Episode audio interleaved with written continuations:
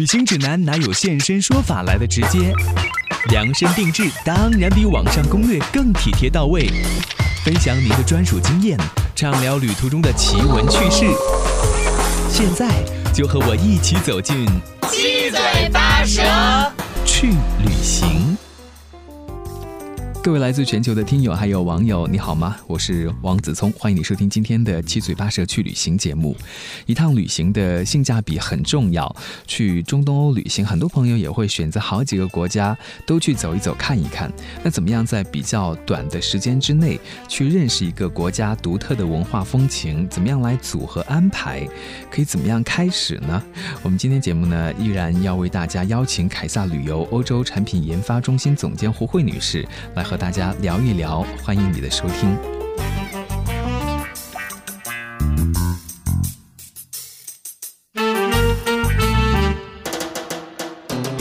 各位亲爱的听众朋友们，我是胡慧，大家好。啊，再次欢迎胡慧老师来到我们节目当中。你好，你好。啊，其实你们这个工作，我觉得一直都没有停下来，是不是？就不断的去研发，不断的去寻找一些热点，不断的去告诉大家有什么好玩的。是我们其实一年呢三百六十五天哈，基本上有一半以上的时间哈都是在外面去看这些线路哈。我们要把呃我们所谓的六个要素哈，旅游的六最重要的六个要素，游购娱食宿行啊，必须充分的啊体验好，我们才敢把一条放心的线路哈推荐给客人。嗯，还有一些在欧洲的国家是你们没有去。发现到的吗？嗯，现在我们已经进入到了非常深度的开发阶段，所以呢，继上次咱们谈到的波兰之后，在波兰旁边的一个国家呢是乌克兰啊。乌克兰呢，它和它接壤的国家呢是白俄罗斯，还有一个国家叫摩尔多瓦。啊，这三个国家呢，基本上是一条线路上的，我们可以通过一次的旅行，把这三个国家一网打尽。刚刚研发出来的一条线路，是不是？嗯，我们给它起了一个很好听的名字，叫卡秋莎的明眸，白俄罗斯、乌克兰、摩尔多瓦探秘之旅，很符合吧？对，给大家介绍一下好了。刚才我跟子聪聊的时候，他一直讲不太利索，那个摩尔多瓦，它真的是个国家哎，虽然很小哈，它是个国家，它在哪里呢？我要先说说这个国。家嗯，叫做摩尔多瓦，对对吧？共和国应该是这样的啊。摩尔多瓦呢，其实它的国土面，它被这个呃罗马尼亚啊和上面的这个乌克兰包着啊，它是这么一个地理位置啊。人也很少，国家很小，但是呢，欧洲最好的美酒就在这儿啊。它是欧洲这个呃红酒的最大的产地。嗯，这个我不了解，就是说。在上次跟您聊天之后，告诉我说这个地方被叫做是葡萄酒王国，嗯，而且是在世界范围以内，所以它真的是有自己很独特的一个特色和很重要的地位的。是，你看，像法国的美酒呢，人家法国人很会做广告哈，不管是香槟啊、干邑啊、轩尼诗这些哈，他都会很会说。然后，意大利托斯卡纳的红酒也是驰名中外。但是摩尔多瓦人很低调哈，即使他们那边因为全年的光照非常的充足，三百六十五天大概能有到三百天左右，所以呢，很适合种植葡萄。所以呢，在摩尔多瓦有一个地区叫。科尔科瓦酒窖 k r i k o v a 这个酒窖，它呢是在啊地下八十公尺的地方啊。如果呢参观的这个游客，因为是可以下到这个酒窖下面的，要花上一天的时间才能走完全程啊。当然了，咱们就是意思意思哈，去个一两个小时，但你足可以想见它的这个酒窖之大。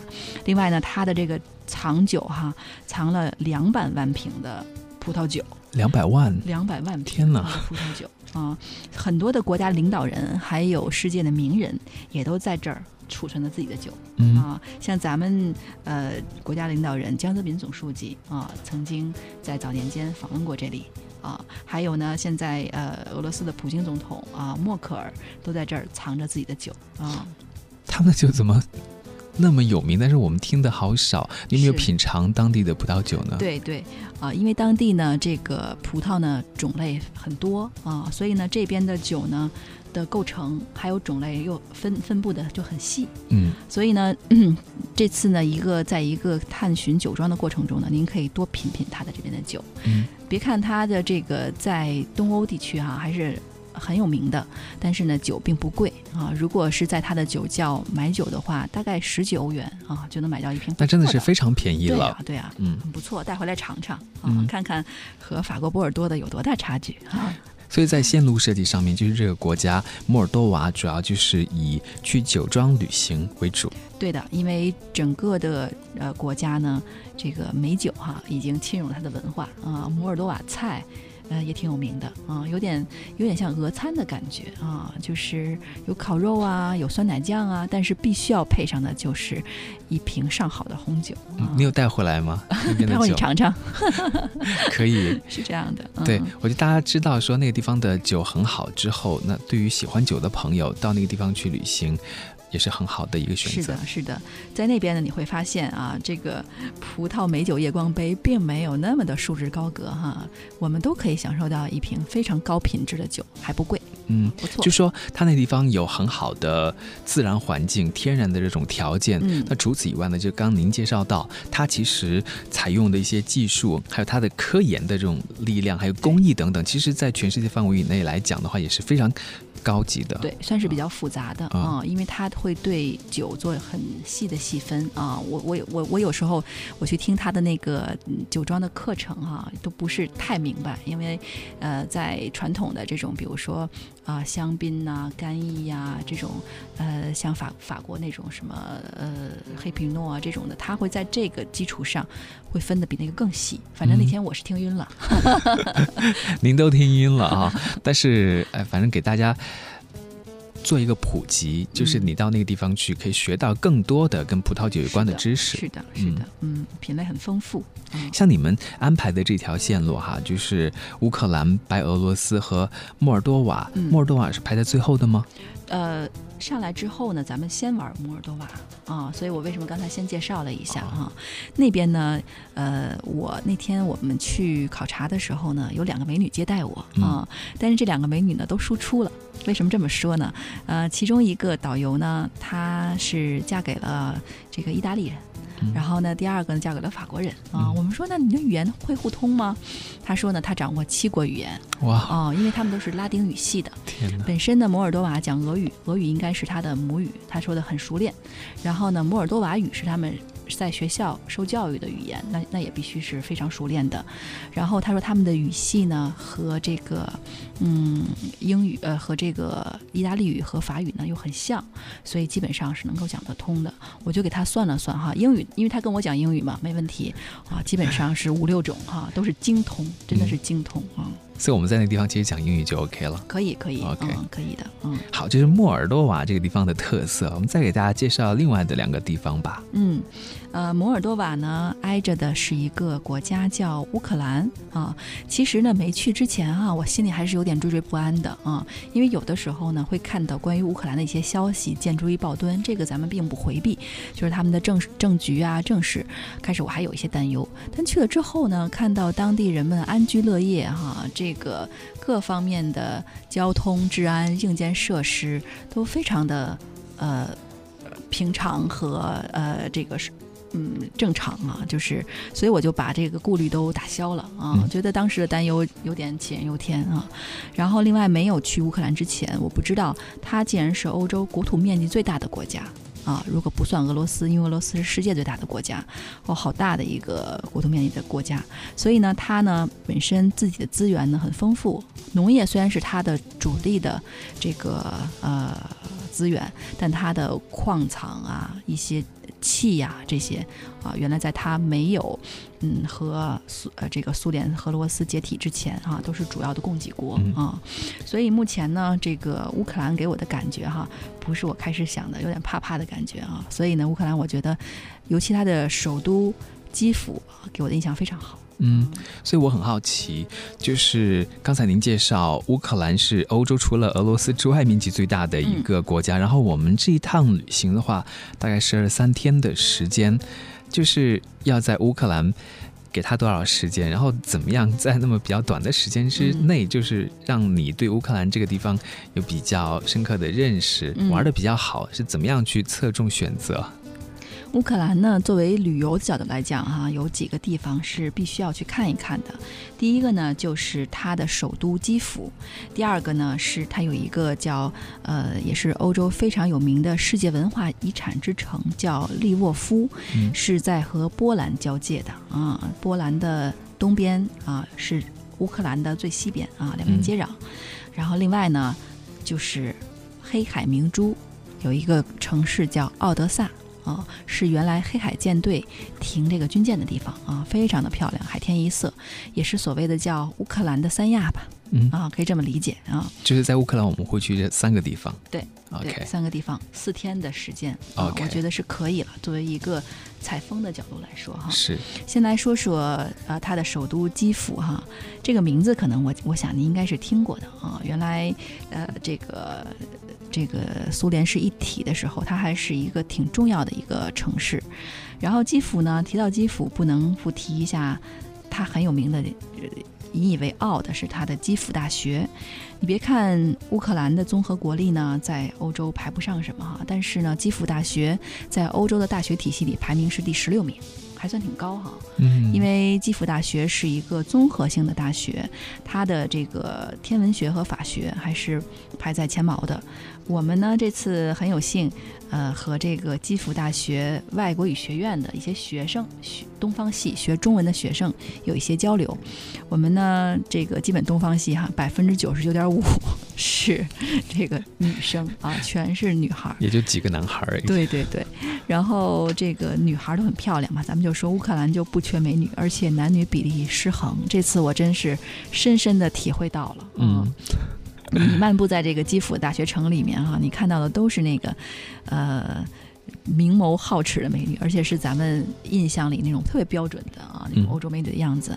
他们呢，念到了呃中文，念到大四，基本上已经呃说的非常流利了哈。然后我们跟他们进行了一小时的一个交流，呃，其实呃言谈话语间呢，他们是非常希望能够来中国继续深造的，还有很多呢已经呃申请了。来中国的这个北京外国语学院，第二外国语学院来做这个交换生啊，很想来中国，因为他们知道中国呢有很多的机会啊，他们想留在中国工作。但其实我觉得他们的最终目的是想嫁个中国老公。中国老公，就中国男男生如果想要娶一个美丽的这个妻子的话，也可以到地方去看。对呀，太养眼了，娶一个这样的回家来哈。嗯，这次呃带着带我的这个呃中国的那个导游呢，他并不是全全职的导游，他平时是基辅大学中文系的外教啊。他的老婆就是一个乌克兰美女啊，非常好，就是在学校结缘的，也是他的学生。啊，现在还有了两个非常漂亮的混血的 baby 啊，很很好看，嗯，挺好的，日子小日子过得不错，是，而且他也他也在那边生活的丰衣足食的，还可以，因为老师的收入还不错啊。然后这个他的老婆呢，也觉得找到了一个挺好的归宿啊，因为那边的男孩子啊，感觉责任心啊差一点，而且呢，不像中国男孩这么疼老婆 啊，家务事都管啊，那边不太管。嗯，哎，我觉得这可能也会成为以后的一个旅游热点。而且基辅除了我们看到美女非常养眼以外，其实它也是一个历史文化还蛮悠久的城市。对的，对的。呃，你漫步在这个基辅的街头哈，你会看到刚才我说到的哈宫保鸡丁那个概念啊。对对对。很多，因为呢，在东欧地区呢，他们信奉的呢是东正教啊，就是我们印象里的那个，还记得吗？洋葱头的感觉，就是金顶的哈，闪闪发光。其实呢，不是洋葱头，这个我要呃正一下那个说法哈，就是其实它是一个手的形状啊，这样顶礼膜拜的一个手，祈祷的手啊，做成一个洋葱的感觉，两只手合在一起对，合十的这样的，正好是一个洋葱的形状。你也可以把它呢理解为是一个蜡烛。那个苗火苗的一个状态，嗯啊，因为这样呢，和上天和西方世界啊是直接互通的啊，所以他要把那个顶刷得金金的、亮亮的啊，这样一个概念啊，满呃这个大街小巷呢，教堂很多啊，另外呢，呃这个。基辅呢是一个音乐城，日音乐之城啊，还有很多东欧的音乐的作曲家啊，他们的肖像都摆在了街上。街面上啊，它会有一个这叫名人墙，还有呢一些文学家啊，还有歌剧院啊，可以说这个城市的艺术气息和文化底蕴是非常的充足的和深厚的。嗯，我看到就是基辅，它的介绍当中说这是一个花园城市。嗯。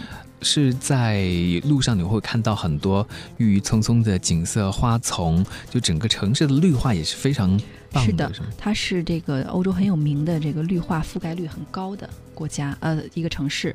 呃，不仅仅是它的市中心，在基辅的郊区，就是周边啊，森林已经非常的茂密了哈，和和城里面的这个。形成一个交织，另外呢，那边空气很好啊，你看到的这个能见度哈会很远啊，基本上他们是说是二十五公里开外吧，你照出的照片都是透透的，就没有雾霾的，漂亮，对，水也干净啊，你那边的花看到的红是红，绿是绿，就是那样。嗯，这是基辅，然后刚刚跟我们说，你们在比较短的时间之内，三天和四天是会安排，还有另外两个城市。对，我要说说这个叫。啊，利沃夫的这个地方哈，嗯，乌克兰呢有一个圣山，他们也叫神山啊，叫科尔巴千山。科尔巴千山呢是被乌克兰人誉为有点像咱们的那个喜马拉雅呀，或者是什么这种，有有一些呃精神上的赋予。你会看到呢。因为这个科尔巴千山呢，会离城市会比较远，但是呢，很多人就不惧这个辛劳，每天都要来这个山上去打圣水啊。他们会觉得这个水呢能够治百病啊，并且呢，他们的洗漱啊这些啊都会在这个山上来进行。啊，这个山呢有有有几大特色哈。首先，这个山上呢产猛禽啊，就是鹰啊鹰。这次呢。真是给我吓得很怕哈！现在看到了，因为他们本身的当地的村民和山民呢训这个鹰啊，咱们所谓叫这熬这个鹰，它但是这个鹰呢并不呃被被拴着，它的脚是不被拴着的。然后呢，当时呢这个村民就把这个鹰架到了我的胳膊上啊，就说你们两个温柔的对视一下。我当然是不敢了。然后他说他不会伤害您，你放心。我说你能把它控制住吗？他说他绝对不用啊。我说那我需要用一些什么食物去，呃，引导他一下，和善一下吗？他说也不用啊。虽然是非常的乖。后来我也我也照了一些很宝贵的照片，因为那个鹰特别大，有点像那种秃鹫的感觉，那个翅膀展开一米多呢，啊，但是呢驯服的非常好啊，就可以可见可能是从很小的时候村民就跟他朝夕相处。嗯，对，很好，嗯，但那个还是对于我来说是心惊胆战的哈，这也是挺有意思的一个体验。哎，游游客可以去体验吗？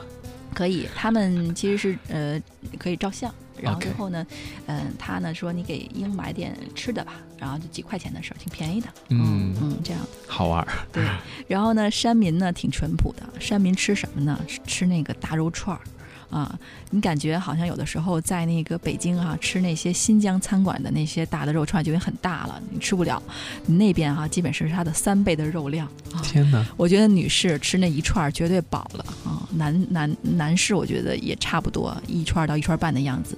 它那个是呢纯的呃羊肉或者是牛肉啊，因为他们有很多也是那个穆斯林那样的，呃中间呢。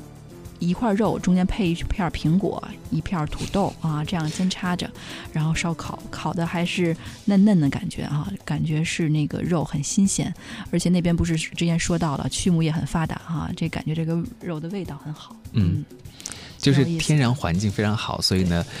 导致他们这个肉就是很鲜嫩的，所以你刚才介绍到的这个是他们一日三餐非常日常的一种饮食习惯吗？嗯，是的，他们呢还为这个外国人哈准备了小酸黄瓜，因为就怕说会不会觉得对吃不惯呀，有点腻呀。然后另外呢，他们嗯自家呢一般都自制蜂蜜酒。啊，你搭配着这个酒和这个串儿，还是挺有感觉的。嗯，哎，其实您这样介绍起来，像利沃夫这个地方的话，我感觉它不是说旅游的资源是去开发的特别完善或者配套特别完善的，所以有的东西就是说需要旅行社你们带着一起去体验的是吗？对的，我建议呢，这些地方呢，因为是刚刚开发啊，呃，大家看到这个亚洲人的面孔还是还是挺新鲜的啊，但他们蛮友好的，这个完全没有问题。我建议还是在旅行社的引导下，跟团队一起啊，这样会比较好一点啊。另外呢，呃，这些呃地方呢，我感觉去了呢，就体验原汁原味的东西。如果它太发达了，好像变成了那个西欧国家的样子了啊，也没有它的感觉了。就我知道。你们这一个安排出来的线路已经去了两次团了，是吧？是的，都挺成功的。嗯，在我们的客人呢去完之后说啊，还有这么一片世外桃源哈，原来不知道哈，听到的乌克兰都可能是战火纷飞啊，就那样的感觉哈。但是一去觉得人家安居乐业，生活的蛮好嘛啊，虽然可能并不富裕啊，但是呢，呃，自给自足啊，也没有太多的奢求。就一个地方，一天两天还是会有一点让人流连忘返吧？是。啊，这些地方感觉不是那种花花世界哈。到晚上你会去到 KTV 呀，三五好友吃个饭呀，感觉到晚上就会很安静啊。这边人还是踏踏实实的那样的生活。嗯，那么多城市里面，就是除了刚才选择的这两个以外，为什么还会选择另外一个奥德萨呢？一定要提一下奥德萨啊，这是我全程我觉得比较漂亮的、很漂亮的一个城市。它呢地处于黑海，它是属于在乌克兰最南部的一个城市。呃，一圈呢都是黑海。当时在苏联时期呢，它是黑海明珠。呃，它呢是。这个叶卡捷琳娜女王建立的城市啊，所以它的欧洲的风格啊，包括沙皇俄国的那种代表性的建筑啊，会很明显。这个小城呢，人并不多，但基本上是欧美客人度假的圣地啊，因为。消费又低啊，风光也美，你会看到那边的海真的是海天一色。因为呢，现在这个黑海这边呢，已经这些军舰都撤离了，也没有太多的污染啊，所以呢，自然环境非常好，天很蓝。那这个地方，要我知道的，它是一个好像是港口吧？对。然后也承担着一些，就是对外贸易的一些货运的一些任务，所以也是比较繁忙的一个地方嘛。是，呃，奥德萨这个城市呢，本身是一个有着悠久的海事史的一个城市，啊，另外呢，呃，整个这个人们生活的呢。感觉哈，在乌克兰地区，他们是比较富足的一个城市啊，人均收入呢应该会比基辅和利沃夫要高一些。嗯，所以呢，很多的就是在职的从业者呢，从事的是进出口贸易啊、海港贸易这样的工作。呃，在奥德萨呢，整个的酒店业啊、餐厅业啊也更发达啊，毕竟是海港城市嘛，所以呢，那边更适合一些啊吃喝玩乐的事儿啊。这是我们。就是刚刚在聊天的时候，就是说乌克兰这个地方，他们当地人的生活状态就是，比如说收入不是很高，但其实。他们的一些基础的一些设施，比如说提供给游客的一些住宿等等，是有，但是价格也不是很便宜的。对的，对的。呃，大家会发现呢，其实那边的人们呢，收入呢，确实是很微薄的哈。我打个比方，我跟他们那边的人聊，我说乌克兰，呃，我们酒店的服务员，他们说一个月大概收入能在一百到一百五十美金一个月啊。你乘乘，现在的汇率大概是七吧，嗯啊，排不到。你看，其实生活的还是。是蛮辛苦的，感觉好心酸呢。是，后来我说，我说那如果不是服务员，如果他们好好的念书上学，比如说基辅大学毕业了，他们会坐在办公室哈做一些这些工作。他说那大概就是二百美金一个月，没有什么差距。但是住个酒店一天晚上要多少钱啊？所以这这个我我也是要温馨提示一下哈，不要觉得啊当地人们生活的啊比较的清苦，然后那边的消费就低。啊，酒店呢在那边呢大牌酒店很多啊，像雅高集团的呃万豪酒店、费尔蒙这些酒店，基本上一个晚上要两千多块人民币啊，它是按美金来计的，嗯，基本上四五四五百块啊，这样都很平常。简单问一下，像 Airbnb 在那边。是不是也可以比较容易找到？也也可以订到，也可以订到一些民宿啊。嗯，基本上有点像咱们中国，就是刚刚开放的时候啊，北京饭店是给外宾住的啊，就那样，因为当地人不可能去住那些酒店啊，住住一晚，一个月的薪水没了，几个月的薪水都没有了。嗯。不过现在乌克兰非常欢迎那个投资移民置业，呃，乌克兰呢本身它有点是那个依山而建的哈，它的比较稍微有钱一点的人呢，会住在山上。啊，这样登高远眺的这个位置比较高，看到了一个小别墅啊，后面的花园也很大，还有停车位，是一个四层的别墅，标着价格啊，十万美金全拿下啊，快去买吧，子聪，特别便宜，七十万呀，而且他们也不讲什么产权，永久产权，嗯。可以买得起的。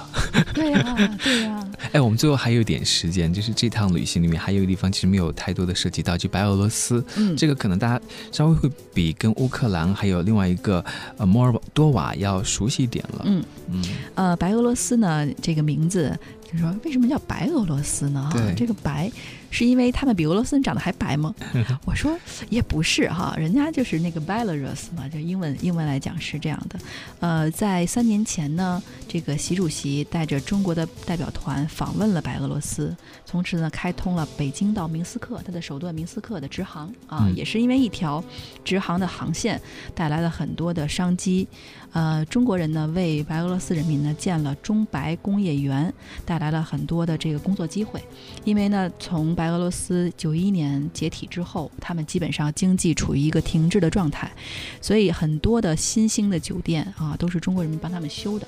所以中国人民呢去里面，他一看是亚洲面孔，再一问你是 come from China，他们就非常的欢迎啊，觉得咱们是友好邻邦，你们是来帮我们的啊，因为之前他们的失业率也蛮严重的。嗯。所以主要到白俄罗斯那边去的话，就是，呃，落脚到明斯克是吧？对，明斯克是它的首都，然后也是最值得玩的一个地方哈。你会看到哈，那个马路啊，一点不比长安街的窄啊，也是蛮宽的。这边呢是一些共产国际的建筑的样子哈，那边呢还保留着纯纯的原汁原味的欧洲的建筑风格哈。两边是一个冲击啊，很有意思，也很有看点。嗯，他们呢现在呢有一些百货商场，一家呢叫古姆百货，一家叫醋姆百货，一家是卖一些那种。呃，大牌子啊，所谓的大牌子啊，其实呢也不是国际大牌啊，所以一些喜欢 fashion 的小姐们不用去那个国家了，呃，然后呢，有一些是卖当地的啊，还是像咱们有点像八九十年代咱们的百货商场的感觉啊，就是那样一柜台一个柜台的啊，很多的俄罗斯大妈妈来给你服务。呃，半个小时时间给大家介绍了一下中东欧的这三个国家，其实通过一条线路就可以很好的去体会。很好的去玩了啊啊！如果大家感兴趣的话呢，也可以去找一找，更多的去了解。最好呢就是可以去体验一下了。嗯，我再爆个料哈，总是说乌克兰的美女多，其实我这次通过这次去踩线啊，我就觉得其实白俄罗斯的美女比乌克兰的美女好看哎，真的。